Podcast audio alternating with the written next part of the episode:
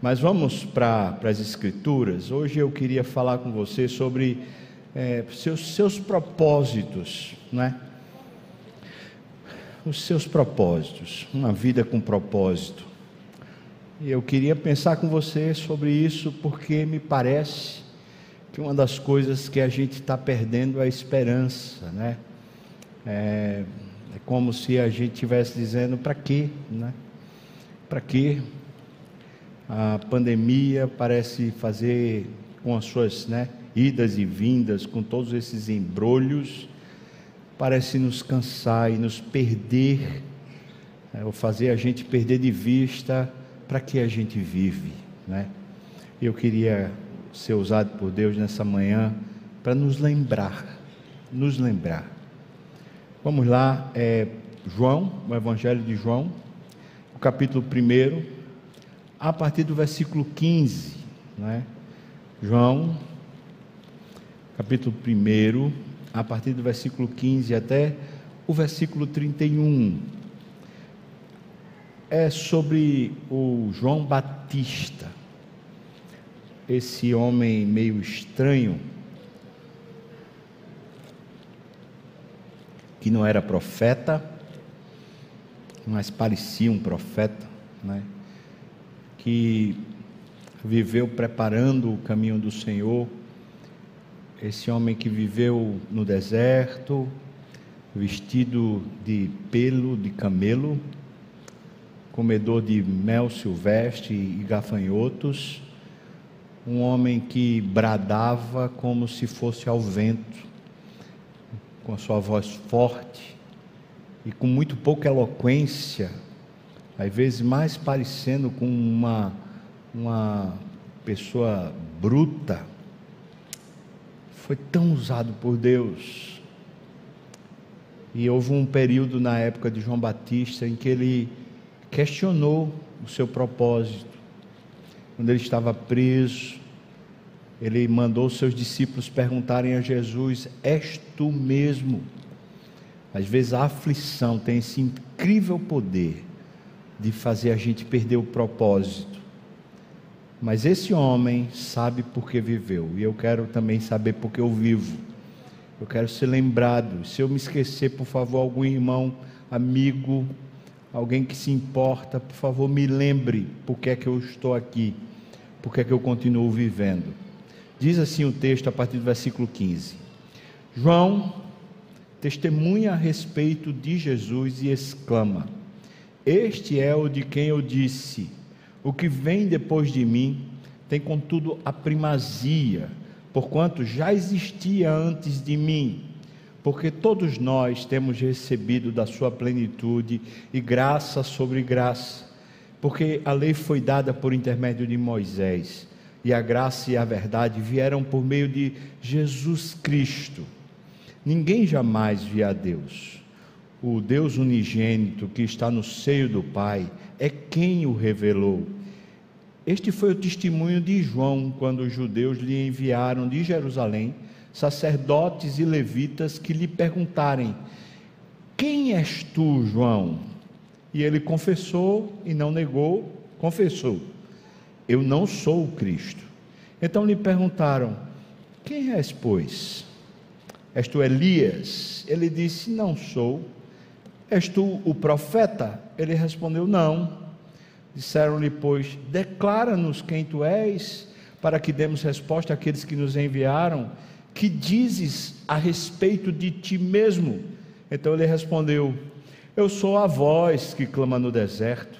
Endireitai o caminho do Senhor, como disse o profeta Isaías. Ora, os que haviam sido enviados eram de entre os fariseus e perguntaram-lhe: então, por que batizas se não és o Cristo, nem Elias, nem o profeta? Respondeu-lhes João: Eu batizo com água.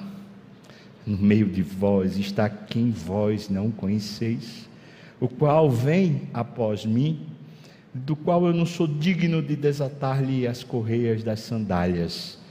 Esta coisa, essas coisas se passaram em Betânia, do outro lado do Jordão, onde João estava batizando. No dia seguinte, viu João a Jesus que vinha para ele e disse: Eis o Cordeiro de Deus que tira o pecado do mundo. É este a favor de quem eu disse: Após mim vem um varão que tem a primazia, porque ele já existia antes de mim.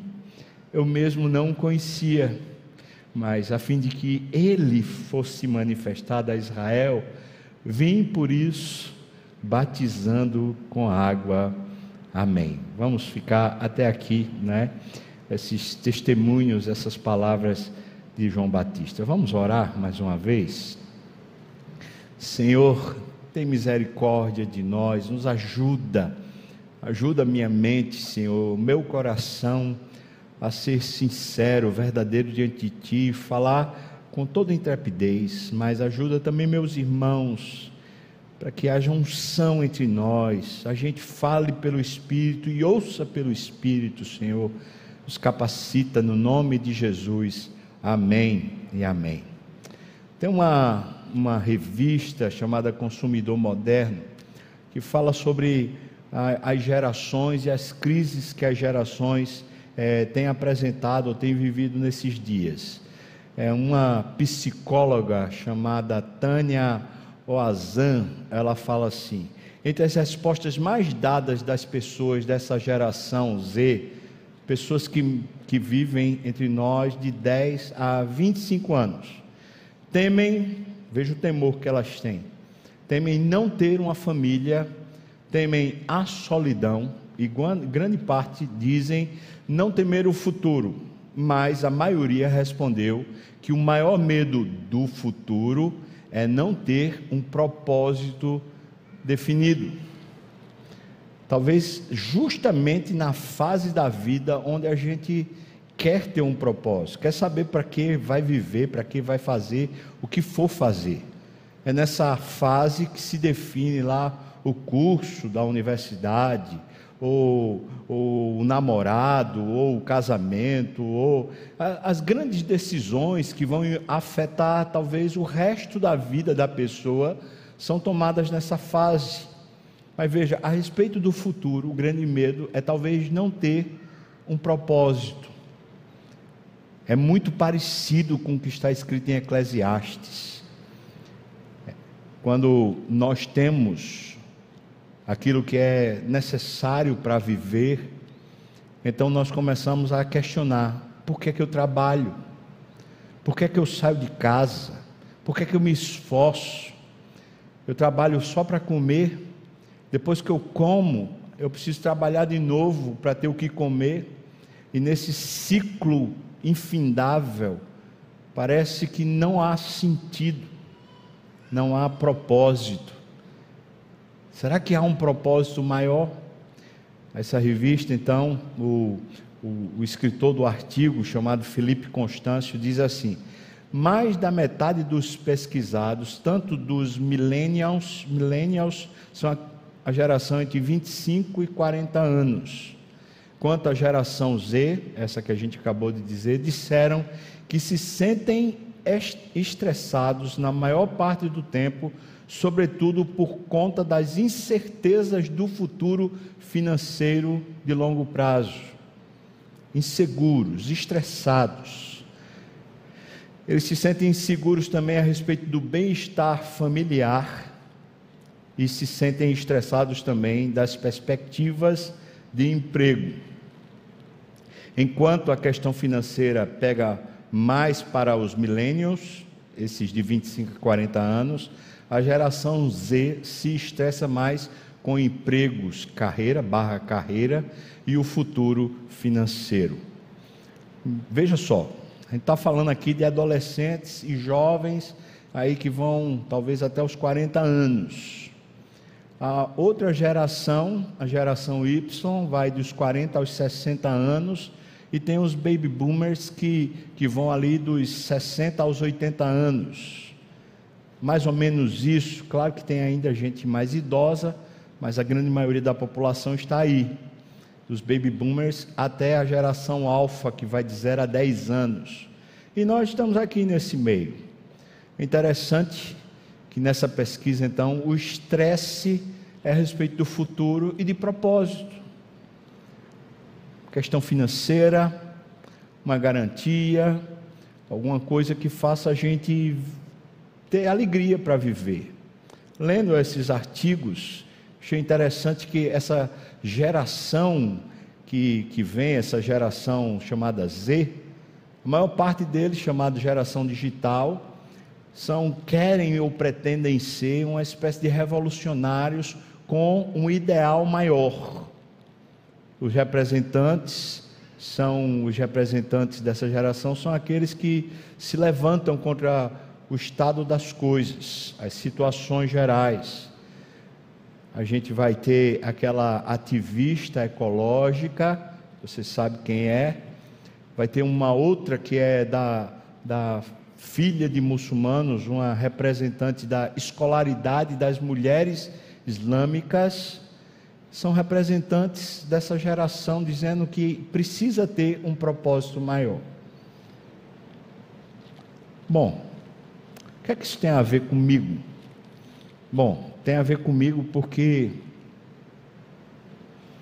quando eu trabalho muito e quando eu vou chegando aos 50, como eu cheguei esse ano, eu tenho que me perguntar o que é que eu estou fazendo e para onde eu vou nos próximos anos, se Deus me der vida.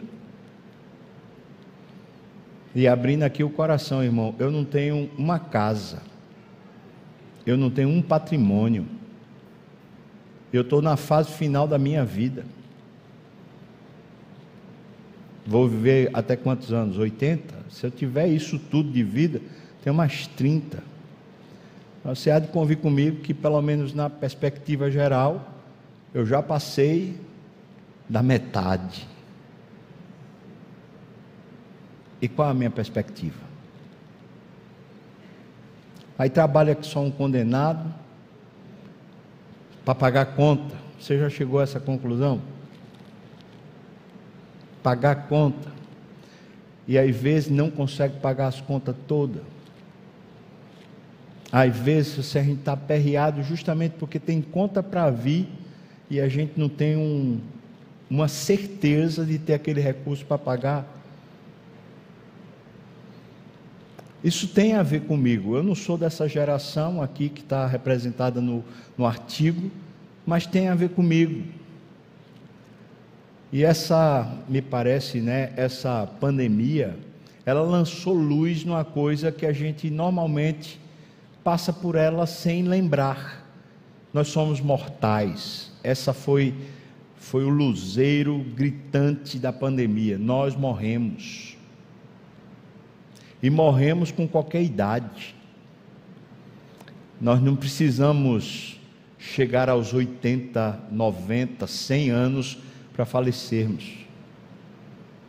Nós podemos estar aí com 30 anos e vem um vírus, ou talvez um acidente de carro, ou talvez um assalto, ou talvez um acidente de avião, e a gente morre. E essa pandemia deixou claro para todos nós: o seu tempo é chegado. Toda vez que a gente está diante disso, e os apertos da própria vida, as crises, elas começam a nos apertar, pressionar, nós queremos descobrir de novo para que a gente vive. Porque senão a gente cansa. Interessante, essa semana, só essa semana, dois irmãos queridos, amados, gente muito boa, confessaram estar com depressão. Depressão.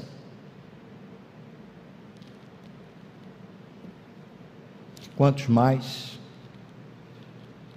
O mal do século? Vamos olhar para o testemunho de João? Talvez João nos ajude a encontrar de novo o nosso propósito, restaurar o nosso propósito para viver. O versículo 6 está aqui do Evangelho de João, capítulo 1, versículo 6, diz assim: Houve um homem enviado por Deus, cujo nome era João. Veja que o texto está dizendo que é um homem enviado por Deus. E eu preciso me lembrar disso. O meu propósito, o propósito da minha vida é que eu fui criado e fui enviado à terra por Deus.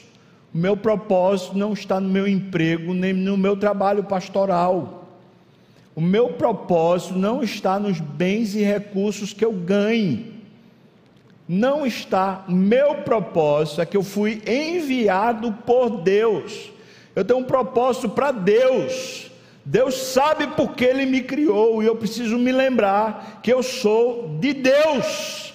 E portanto, a minha história, minha identidade, meus recursos estão lá definidos. Esse homem foi enviado por Deus. E se você é crente, se algum dia Jesus lhe salvou, você descobriu que você não é simplesmente o nascido de José e Maria, o nascido de Beltrano e Cicrana, você é enviado por Deus, você agora é filho de Deus, enviado por Deus à terra. Você tem um propósito divino para viver. Então, o seu propósito não é pagar conta. O seu propósito não é trabalhar para ter um patrimônio. O seu propósito está em Deus.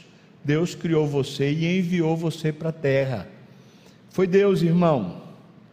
E Deus sabe a singularidade que você é. Deus sabe quão distinto você é de todos os demais. As fragilidades, as limitações, Deus as conhece.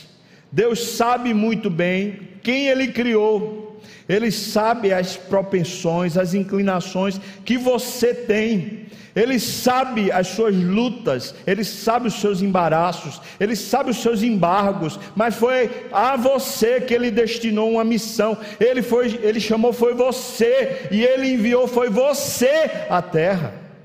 Você pensa que os seus limites, as suas fragilidades, as suas incompetências, as suas questões até internas, emocionais, você pensa que elas não estão na mão de Deus? Você pensa que elas impedem Deus de querer você agindo como filho dele na terra? Pelo contrário, quando Deus nos escolheu, quando Deus nos enviou, quando Deus nos chamou, ele escolheu exatamente essa pessoa que você é, que eu sou. E por mais que às vezes a gente queira ser outra pessoa, ou queira ter uma outra vida, ou queira ter uma outra maneira, a gente é isso. Eu sou exatamente isso que Deus fez. Com as limitações, com as dificuldades, com as tranqueiras, com os problemas. Eu sou isso. E é esse isso que eu sou que foi enviado. Foi enviado para ser pastor, mas foi enviado muito mais do que isso, foi enviado para ser filho de Deus na terra. Deus chamou você, irmão, e Deus enviou você para a terra, e essa é a sua missão, esse é o seu propósito para viver. Mas dito isso, qual é o propósito então de Deus para você? Qual é esse propósito, uma vez que você reconhece que foi enviado por Deus. Está aqui, versículos 7, 8 e 9 diz: Este João veio como testemunha, veio como testemunha para que testificasse a respeito da luz, a fim de que todo, a fim de todos virem a crer por intermédio dele. Versículo 8: Ele não era luz, João, mas ele veio para que testificasse da luz, a saber, a verdadeira luz que vinda ao mundo ilumina a todo homem. João veio como testemunha. Nós somos enviados como testemunha. Você lembra o que é uma testemunha? Veja que o texto não está dizendo que ele veio para dar testemunho, mas ele veio enviado como testemunha. Você lembra o que é uma testemunha? Uma testemunha é uma pessoa que vê alguma coisa, ou ouve alguma coisa, ou vê e ouve alguma coisa. Ninguém é testemunha quando não viu ou não ouviu. Se não participamos do fato, nós não somos testemunhas. João veio como testemunha do céu, Veja, ele foi enviado de Deus e veio como testemunha dessa realidade do céu, dessa coisa de Deus, desse negócio incompreensível para os sentidos, mas totalmente compreensível à fé. João veio como testemunha. Para que, qual era o propósito desse testemunho? Para que testificasse. Então a gente pode dizer que o propósito divino ao nos enviar é testificar, não testemunhar. Qual a diferença? Testificar é quando a gente diz: Eu reconheço que foi Ele. Eu vi que foi Ele. Eu ouvi que foi Ele. Nós não somos os protagonistas. Nós apenas revelamos ao mundo o que nós vimos, o que nós ouvimos. Para testificar. Agora pense, pense um pouquinho na sua vida. Você acha que Deus, quando chamou você para um curso universitário, qual era o propósito dele? Você ser um engenheiro, você ser um médico, você ser um advogado, você ser um professor, você ser um, sei lá, um, um bacharel em direito, um bacharel em teologia. Você acha que era isso o propósito divino? Não. Quando o Filho de Deus morreu naquela cruz para lhe salvar, o objetivo de Deus, ao lhe dar esse curso, ao lhe dar essa competência, ao lhe dar essa carreira, ao lhe dar essa profissão, era que você pudesse, nesse lugar onde Deus lhe colocou na sociedade, você pudesse testificar, reconhecer Deus ali e começar a dizer para as pessoas: estou vendo Deus aqui. Você não consegue ver? Eu estou vendo, eu estou ouvindo Deus falando conosco aqui nesse lugar. Porque nós que fomos enviados por Deus, nós somos aqueles que veem e aqueles que ouvem Deus entre nós. Nós habitamos na terra, é fato, mas eu e você já habitamos nas regiões celestiais, portanto, nós vemos Deus e nós ouvimos Deus. Isso é uma vida de fé. Deus não põe você num campo de trabalho para você ser como todos os demais, cujo alvo é ganhar dinheiro e pagar conta.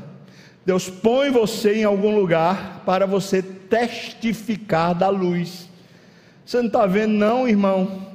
Meu amigo, você trabalha aqui comigo, você não está vendo, não? Eu estou vendo.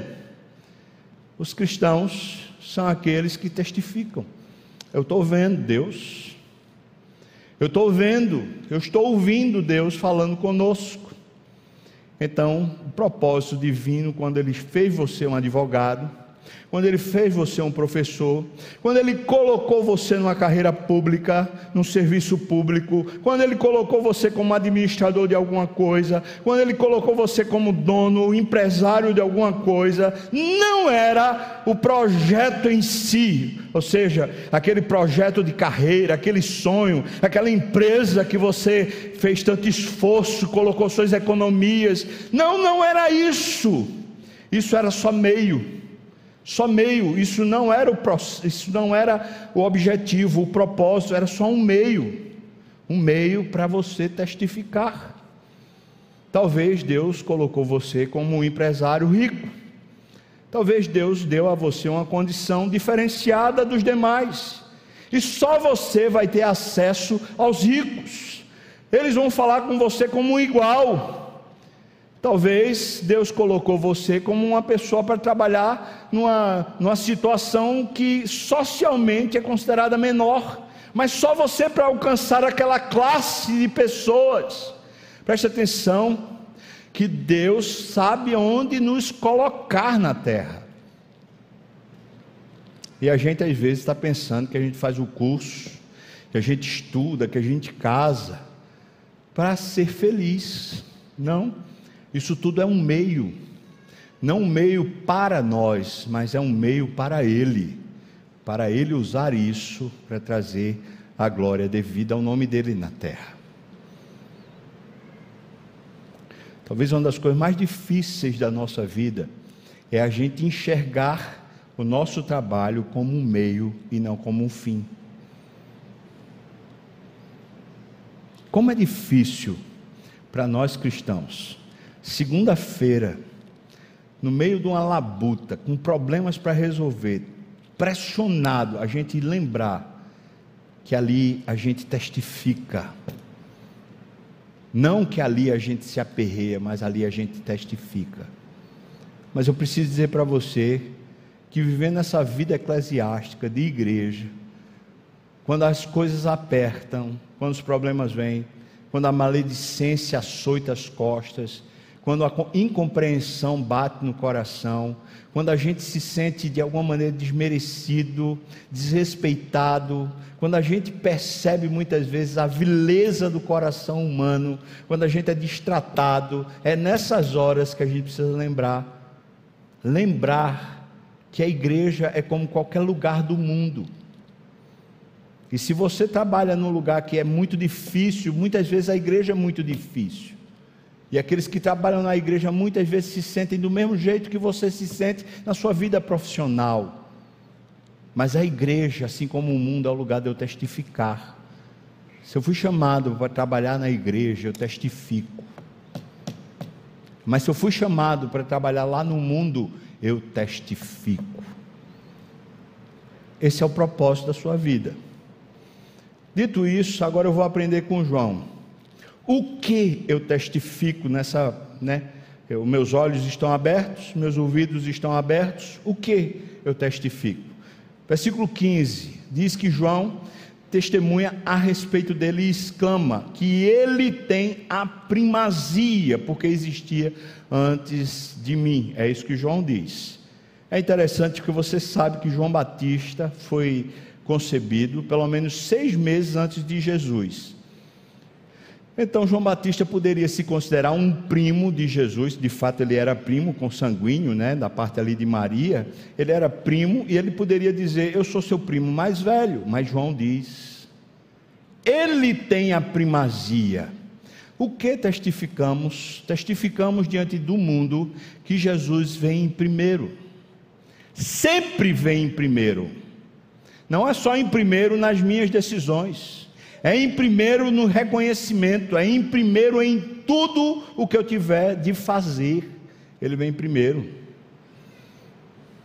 Ele vem em primeiro lugar nas minhas conversas, nas minhas opiniões, nas minhas decisões. Ele vem em primeiro. É disso que se trata testificar. É colocar Jesus em primeiro porque ele já existia antes de nós. E crente é um povo estranho. Quando o crente é crente mesmo, ele é estranho. Porque sempre é Jesus, sempre. Nunca é ele, é sempre Jesus. E isso lá no mundo que não acredita num Deus de verdade, fica piegas, às vezes fica chato. Porque porque você está dizendo que foi Jesus. Ele recebe a glória, ele recebe a honra, ele recebe o louvor, ele recebe o seu dinheiro, ele recebe os seus recursos, ele recebe tudo, porque ele veio primeiro. Amém, irmão? É assim que a gente testifica. Preste atenção, que eu e você estamos aqui, mas a vida, a nossa vida não é a respeito de nós, é a respeito dele. E quando isso está restaurado em nós, nós temos ânimo. Não a respeito de nós, mas a respeito dele. Segundo, o que testificamos, versículos 16 e 17, diz: Nós temos recebido, João diz isso, nós temos recebido da sua plenitude e graça. E ele fala: Moisés veio dar a gente instrução, quando ele usa a palavra mandamento. Mas depois ele diz que Jesus veio trazer graça e verdade. Nós temos recebido, é isso que testificamos, João diz isso, é isso que nós testificamos. Nós temos recebido da plenitude do Senhor e temos recebido graça sobre graça com a Sua verdade maravilhosa. E é claro que a pessoa nunca vai reconhecer isso enquanto ela estiver tomada pela vida do mundo. O que é que eu quero dizer com isso?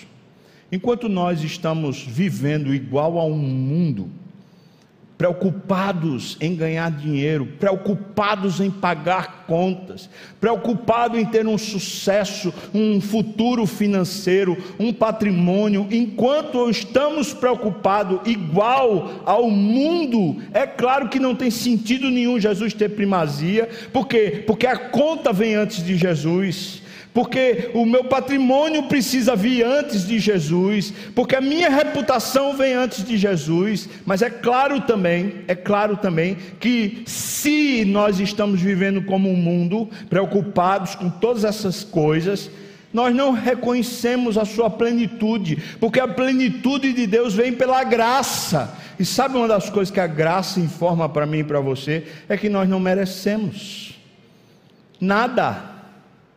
Nada. O que é isso? O que significa então essa plenitude e graça? Vamos, sempre, vamos pensar aqui: você faz o vestibular e passa, passa lá no Enem. Quando você passa no Enem, o que é que você reconhece? Você reconhece, eu não merecia, foi graça, isso lhe dá plenitude. Você tem um projeto, um, um, emprego, uma startup, uma coisa que você quer iniciar, e você começa a iniciar aquele negócio, as coisas vão acontecendo, aí você pensa: meu Deus, essa competência foi de Deus, essa ideia veio de Deus para mim, essa história tem a ver com Deus, isso eu não merecia, mas o Senhor me deu, é graça sobre graça, isso lhe enche de plenitude. Você olha para um, um, recurso, chegou o salário do mês, em vez de você pensar, meu Deus, eu tenho tantas dívidas e eu tenho que pagar com esse salário e não vai dar, em vez disso, você olha e fala, Senhor, eu não merecia nada disso eu não merecia esse recurso, eu não merecia. Você diz, mas eu trabalhei o mês todo, eu merecia. Não, você não merecia. Se Deus tivesse de lhe pagar o que você merecia, você receberia a morte e não um salário, porque o salário do pecado é a morte, e eu e você pecamos. Mas você recebeu um, um provento, você recebeu um recurso, e você está preocupado com aquele recurso, ou você está preocupado com o seu sucesso, ou está preocupado em fazer uma economia, em materializar os seus sonhos, enquanto você não colocar Jesus como primeiro, enquanto você não reconhecer que é graça de Deus o que você recebe, não há plenitude. Mas na hora que reconhecemos, a vida fica cheia. É graça sobre graça, é plenitude, veio dele e é para ele. Me, me, eu me pergunto, né? Quando foi que faltou? Quando foi que faltou?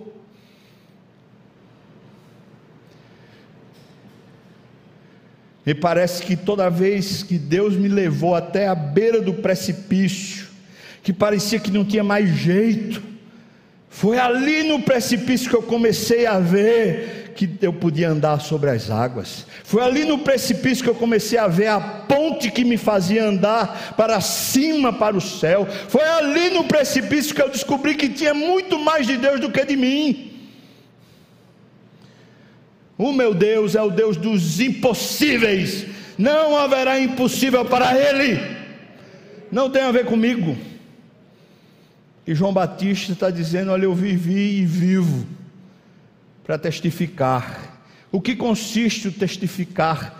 Consiste que ele tem a primazia e que dele nós temos recebido, eu tenho recebido plenitude, graça sobre graça e a sua palavra instruída por Moisés, seus mandamentos me orientam e me capacitam a ver.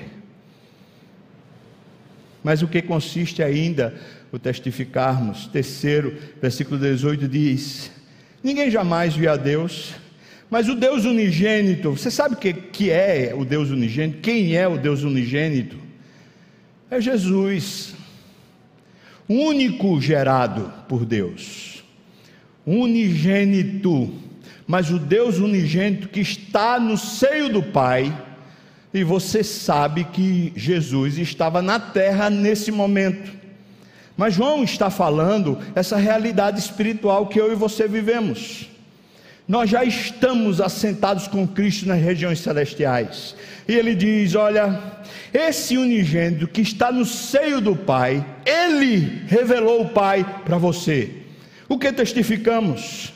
Nós testificamos que o Pai está conosco, que Ele é presente, que Ele é forte, que Ele é poderoso, que Ele nos sustenta, que Ele nos garante. Nós testificamos isso ou não, irmãos? O mundo não tem isso.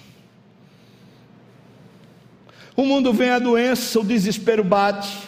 A confiança está na vacina, a confiança está na ciência, a confiança está nos médicos. E quando os recursos humanos, os recursos terrenos começam a se escassear, a doença está vencendo, a, a, entubou, agora está pior, agora está em coma, enquanto a situação vai piorando, o mundo se desespera e fala: não tem um médico melhor, não tem um remédio melhor, não tem uma ciência melhor para curar essa pessoa, para restaurar essa pessoa enquanto que o crente, o crente vê Deus.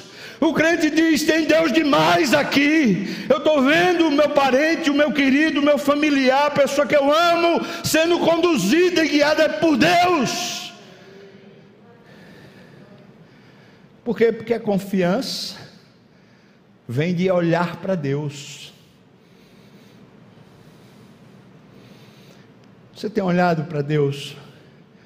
Veja que João está dizendo: o unigênito veio para revelar o Pai, para a gente olhar para o Pai. Porque o desespero, porque o cansaço, porque o abatimento, e eu não quero ser de maneira nenhuma indiferente nem insensível. Eu mesmo muitas vezes já tenho me abatido.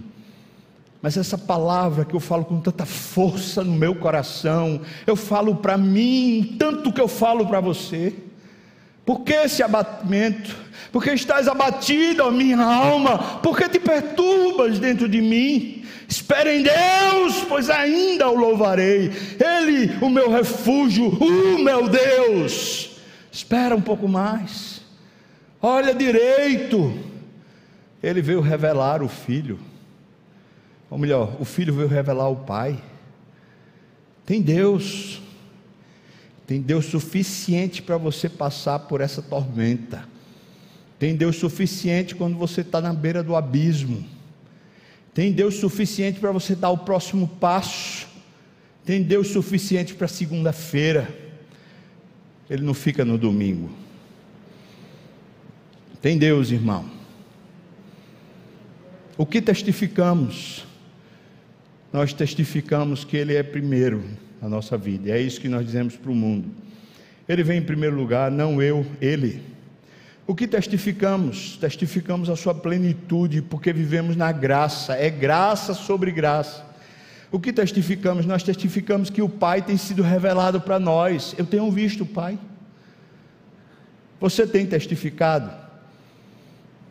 Deus está aqui. Foi Deus que me capacitou, foi Deus que me orientou. Terceiro ponto. No que consiste então essa testificação? Pois bem, versículos 19 a 23. João dá um testemunho a respeito de si mesmo. Lhe enviaram lá de Jerusalém sacerdotes e levitas, que na verdade eram fariseus, depois o texto diz, e perguntaram para João: Quem és tu? Talvez essa seja a grande questão filosófica, mas muito existencial que nos engloba a todos. Quem sou eu? Quem sou eu no meio disso tudo? Será que eu sou pastor? Será que eu sou pai? Marido? Quem sou eu, um empresário? Quem sou eu, um administrador? Professor? Engenheiro? Médico? Quem sou eu? Quem é você? Perguntaram para João: Quem é você? Você, João, está quebrando as nossas catracas. A lógica não está conseguindo funcionar. Você é um caba muito esquisito. Você vive fora da cidade. Ninguém sabe o que é que você come, ninguém sabe como você se sustenta. E você tem fogo, você tem poder. O que é isso, João? O que é isso? Multidão sai da cidade para ir para o deserto para ouvir você, e você fala com essa grosseria. O que é isso, João? O que é isso? Quem é você? João, quem é você? Aí interessante, né? Veja, versículo 20 é um dos, dos versículos bem intrigantes das Escrituras. Ele confessou, veja, veja como faz questão de, de colocar: confessou e não negou. Não se trata de uma negação eu não sou, aqui não se trata de uma negação, mas uma confissão. Ele diz: Eu não sou o Cristo. Essa é a confissão. E talvez o cristão tenha errado muito nisso. Nós achamos que somos os salvadores. Nós achamos que somos o Cristo. E talvez nessa teologia errada, nós muitas vezes estamos pesados, drenados, sem força. Porque um problema com um filho, nós achamos que somos nós que vamos salvar. Um problema no casamento, nós achamos que somos nós que vamos salvar.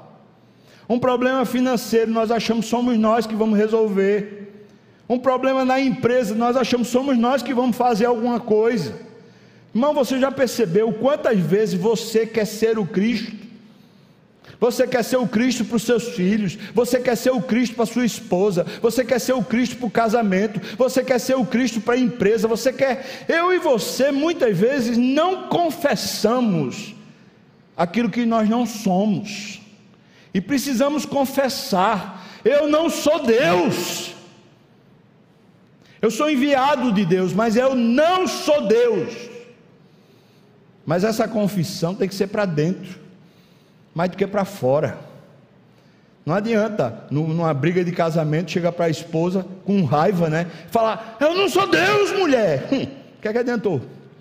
Mas confesso para dentro, eu não sou Deus, eu não vou conseguir resolver. Mas eu vejo Deus e Ele resolve. Mas eu não sou. João Batista está confessando. Você pensa que isso basta? Versículo 21 diz: Então quem és? Você é Elias? Ele disse: Não sou.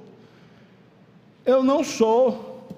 Depois diz mais: Você é o, o profeta? Aí ele falou: Não. Não tente me encaixar, porque eu não sou esse negócio. O meu, meu chamado de Deus me fez diferente. Eu sou essa pessoa, esse negócio que você vê. Não tente me encaixar em outra coisa, porque Deus me fez com as limitações que eu tenho, com as esquisitices que eu tenho. Deus me fez nesse padrão, porque Ele queria me enviar para o mundo esse negócio aqui, não Elias, não o profeta, mas esse negócio aqui que vai para o hospital, esse negócio aqui que vai para a faculdade, esse negócio aqui que vai namorar, esse negócio aqui que tem um casamento, esse negócio é o que Deus fez e enviou. a gente não precisa ser o que a gente não é. Mas a gente tem que ser o que a gente é. E ele está confessando. Versículo 22 Então declara-nos quem és. Porque a gente precisa dar uma resposta. A conversa está ficando cansada. Versículo 23. Então ele respondeu: Sabe o que eu sou? Eu sou a coisa mais esquisita que um dia você vai ver. Eu sou só uma voz que, quando alteia, ela repercute no deserto. É só isso que eu sou. Sabe, irmãos, talvez nós estamos precisando de uma definição divina de quem nós somos. Nós fomos enviados por Deus, nós entendemos isso. A maneira da gente testificar a Deus é a sua primazia, nós entendemos isso. Mas eu pergunto para você: quem é você? E pelo amor de Deus, você é distinto, é tão distinto de todos os demais que você não pode dizer eu sou médico, porque médico tem uma penca. Médico hoje é uma condição de alguém que entrou numa universidade passou por um curso de 5, 10 anos, sei lá quanto tempo. E no final daquela, daquele processo, se criou o mesmo método. Mas Deus, quando criou você, pegou um único espermatozoide, de milhares, um óvulo que estava fértil naquela data. E ele resolveu fecundar aquele óvulo. Você é distinto de tudo. Quem é você? Quem é você? Aí ele diz: Eu sou uma voz que clama no deserto. A voz diz: Endireitai o caminho do Senhor. E ele, ele diz a referência, como disse o profeta Isaías: João Batista, sabe-se quem é pelas Escrituras. Ele não sabe-se quem é pela voz da família. Não foi o pai de João Batista que foi dizendo para ele: Você é assim, você é assado. Não foi a mãe de João Batista não foram os familiares, não foram os amigos, não foi a universidade, não foi os cursos, não foi o sucesso profissional, não foi a conta bancária, não foi patrimônio, não foi segurança, não foi estabilidade. Sabe o que garantiu para João quem ele é? A Bíblia. Você sabe quem você é? É muito interessante, né? É muito interessante. Chega um cristão de repente, na família, está lá uma briga, e um irmão que conhece seu ponto fraco, uma irmã, sei lá, conhece seu ponto fraco, fala assim: Você é assim, você é isso, você é aquilo, e pega justamente as feridas, os pontos fracos. Aí você fica irado, de miserável. Eu queria era matar. Uma briga de marido e mulher, não é, irmão? E a mulher conhece você e ela fica calada olhando para você e faz, hum. E você diz: Olha, não faça isso comigo, não. Hum. Ah. Ou então o inverso. A mulher está lá já na agonia. E o marido fala: É porque você é igualzinho a sua mãe. Pá, pá, pá, pá. Não é, irmão? Quem é você, miserável? Quem é você? Sabe? Até os nossos familiares, até as pessoas que nos amam, vez por outra, tentam nos encaixar, tentam criar um invólucro na gente, e a gente se ofende, e a gente se fere, como se isso tivesse poder para determinar quem somos. Está numa disputa, num negócio lá, uma empresa, um problema, uma herança, um recurso, e você é crente, e começa lá, as maracutaia.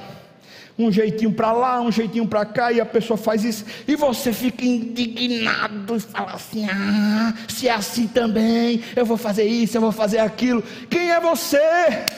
Como é que você vai fazer maracutaia? Como é que você vai querer mal, vai odiar outra pessoa? Se você é crente, como? Como, irmão? Quem é você?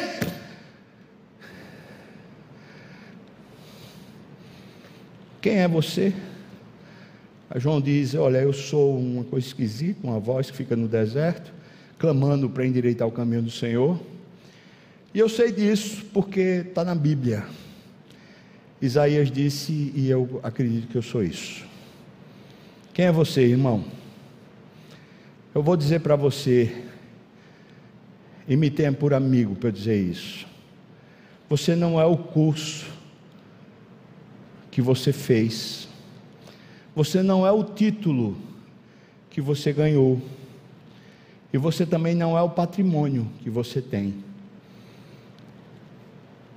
Essas coisas definitivamente você não é. Sabe por que eu sei que você não é isso? Porque daqui a pouco você vai morrer. E quando você morrer, nada disso você vai levar. Mas você vai. Então você não é isso. Lá no céu você não vai ser chamado, ô doutor, venha cá. Não vai não, vai não. Você não é seu título. Você não é seu curso.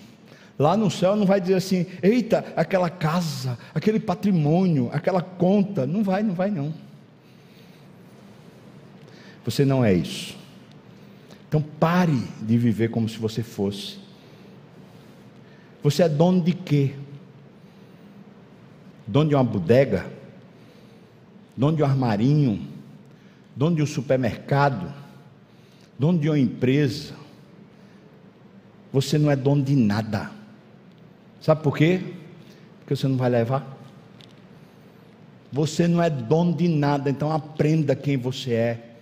Porque tudo aquilo que você começa a colocar na sua cabeça que você é, vai matar você. E vai tirar o seu propósito de vida, vai destruir sua alegria. É como a gente fica feliz no dia que a gente recebe um diploma, no dia que a gente recebe os aplausos, melhor funcionário do mês, bateu a meta, um recurso, sei o que lá. É, a gente, como a gente fica feliz, chegou um recurso extra, chegou um. um como se essas coisas dissessem para a gente quem a gente é. Não, não, não, tem, não tem como dizer. No que consiste essa testificação? Versículos 24 até o versículo 28. Consiste em você e eu sabermos por que nós trabalhamos eu queria que você visse o que está escrito aqui. Ele diz: Os que haviam sido enviados eram dentre os fariseus e perguntaram: Por que é que você faz o que você faz? Por que é que você batiza? Hein, João? Se você não é o Cristo, então por que você está fazendo essas coisas? Por que é que você trabalha? Por que é que você quer uma carreira profissional? Por que é que você quer ser mãe? Hã? Por quê? Por que é que você quer casar? Por que é que você faz as coisas que você faz? Por quê? A pergunta está aqui. Aí João diz, versículo 26: Eu batizo é com água. O que eu faço é só um símbolo. Tem poder nenhum é só um símbolo, é isso que ele está dizendo aqui. Eu batizo com água. No texto equivalente a esse, Mateus capítulo 3, versículo 11, ele responde assim: Olha, eu na verdade vos batizo com água na base de arrependimento, mas aquele que vem após mim é mais poderoso do que eu, eu não sou digno de levar-lhes as alparcas. E aí ele diz: Ele vos batizará no Espírito Santo e em fogo. Então ele está dizendo: o que eu faço é só um símbolo do que ele está fazendo, é só uma imagem do Deus verdadeiro, é um símbolo, porque Ele é quem faz de verdade. Você entende que Deus colocou você, enviou você, para você ser um símbolo, os seus afazeres são um símbolo de Deus agindo na terra. É só um símbolo, irmão. Nada disso que a gente faz é concreto, é real. Nada as reuniões, as decisões, as conversas, os documentos, nada disso é real, porque a gente não leva nada disso para canto nenhum. Mas o que o Pai está fazendo, o que Cristo está fazendo por meio de nós é eterno.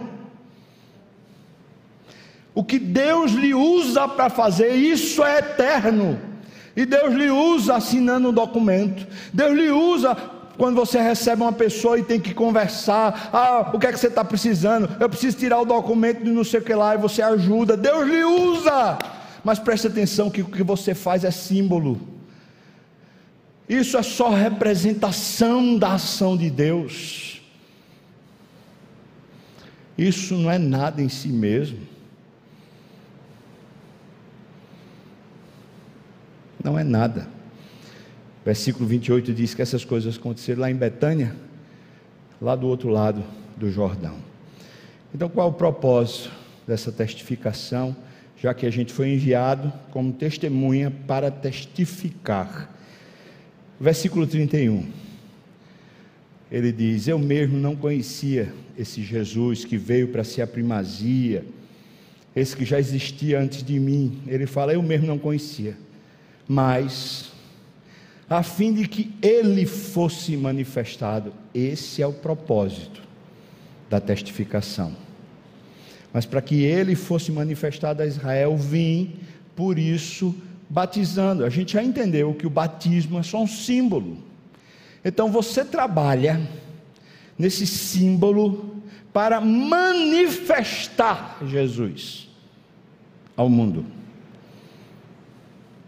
para ele se tornar conhecido ao mundo, é muito mais do que só evangelizar, é manifestar a presença de Deus. Você já pensou que amanhã, quando quantas pessoas tem aqui, sei lá, vamos dizer 300, 300 pessoas no culto da manhã.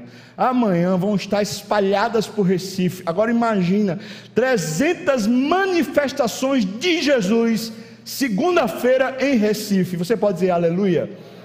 Já pensou, irmão? Agora terça-feira, 300 manifestações de Jesus. Você pode dizer aleluia? Você entendeu? É para isso que você está aqui para isso que você vive, é para isso que você casa, é para isso que você faz o curso universitário, é para isso que você trabalha, é para isso que os seus recursos chegam na sua mão. Não tem a ver com você, tem a ver com Ele. Você é testemunha para testificar. E o que você testifica, testifica que Ele é maior do que você. Você testifica que Ele é quem tem importância, Ele é quem tem glória. Você testifica isso. Mas para que você testifica isso? Para manifestar que Ele é importante, que Ele está presente, que Ele é o seu Deus. Para manifestar. A gente tem cansado demais. A gente tem perdido tempo demais. E se teve uma coisa boa que a pandemia nos, nos trouxe, foi a gente reconhecer que a gente morre. Mas junto com isso veio a crise. Fulano ficou desempregado. E agora como vai ser minha família? Fulano ficou doente, está entubado, está mal, está piorando. E agora como é que vai ser? O que essa pandemia está fazendo conosco, pela mão de Deus, é tão poderoso. Está deixando evidente a nossa fragilidade, a nossa incompetência, a nossa, os nossos limites. E isso provoca na gente uma necessidade da gente saber por que a gente está aqui.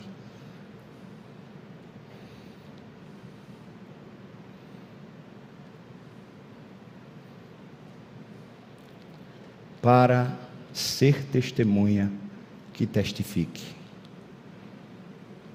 Testifica o quê? Testifica a manifestação dele. Como? Dando a primazia para ele. Trazendo glória para ele. Empresário, se a sua empresa falir, que seja para a glória de Deus. Mas se ela prosperar, que seja para a glória de Deus. Você não tem nada a ver com isso. Nada a ver com isso. Pai, mãe, se seu filho, sua filha for santo, santa, cheio de Deus, é para manifestar o Senhor, é para a glória dele, não tem nada a ver com você. Não se encha de orgulho, você não é nada. Mas seu filho, sua filha, abandonar o Evangelho, negar o Evangelho, se tornar um ateu, uma ateia, ou se tornar um imoral, uma, uma mulher imoral, pode ter certeza, não tem nada a ver com você. Não se trata de você, se trata dele, é para ele, seu casamento, seus filhos, seu trabalho, seus recursos para Ele, não para você.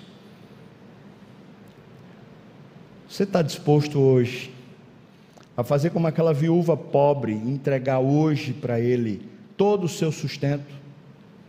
Eu lembro da semana passada que eu preguei aqui falando sobre isso, e a palavra sustento lá é tudo o que é necessário para viver. Essa é a expressão no grego tudo o que é necessário para viver. Você estaria disposto hoje a entregar a Deus tudo o que é necessário para você viver? Sim.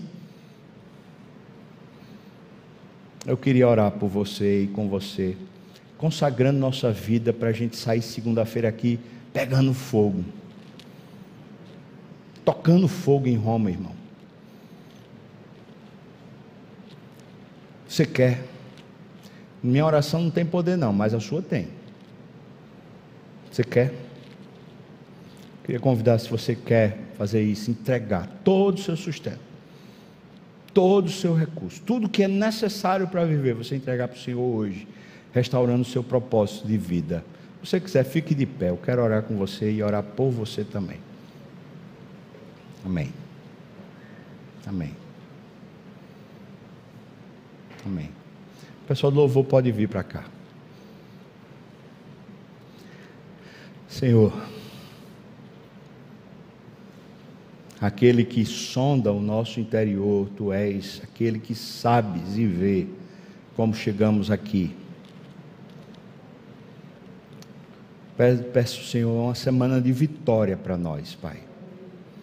Uma semana cheia do Espírito, Deus. Nos ajuda a lembrar, tudo só tem a ver contigo, Pai. Tira de nós a vaidade, o orgulho, essa falsa impressão de que a gente é quem importa.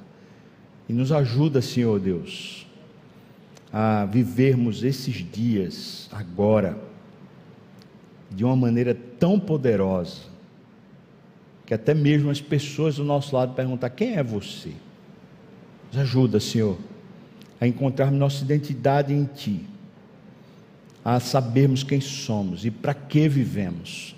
Então eu te peço, no nome de Jesus, acende, Deus, um fogo novo no coração do teu povo, Pai. E esse povo envia como o Senhor enviou João para o mundo, Deus, mesmo que seja para o deserto, para que ali seja uma testemunha que testifique, Senhor Deus. Levanta esse povo no nome de Jesus. Amém, Senhor.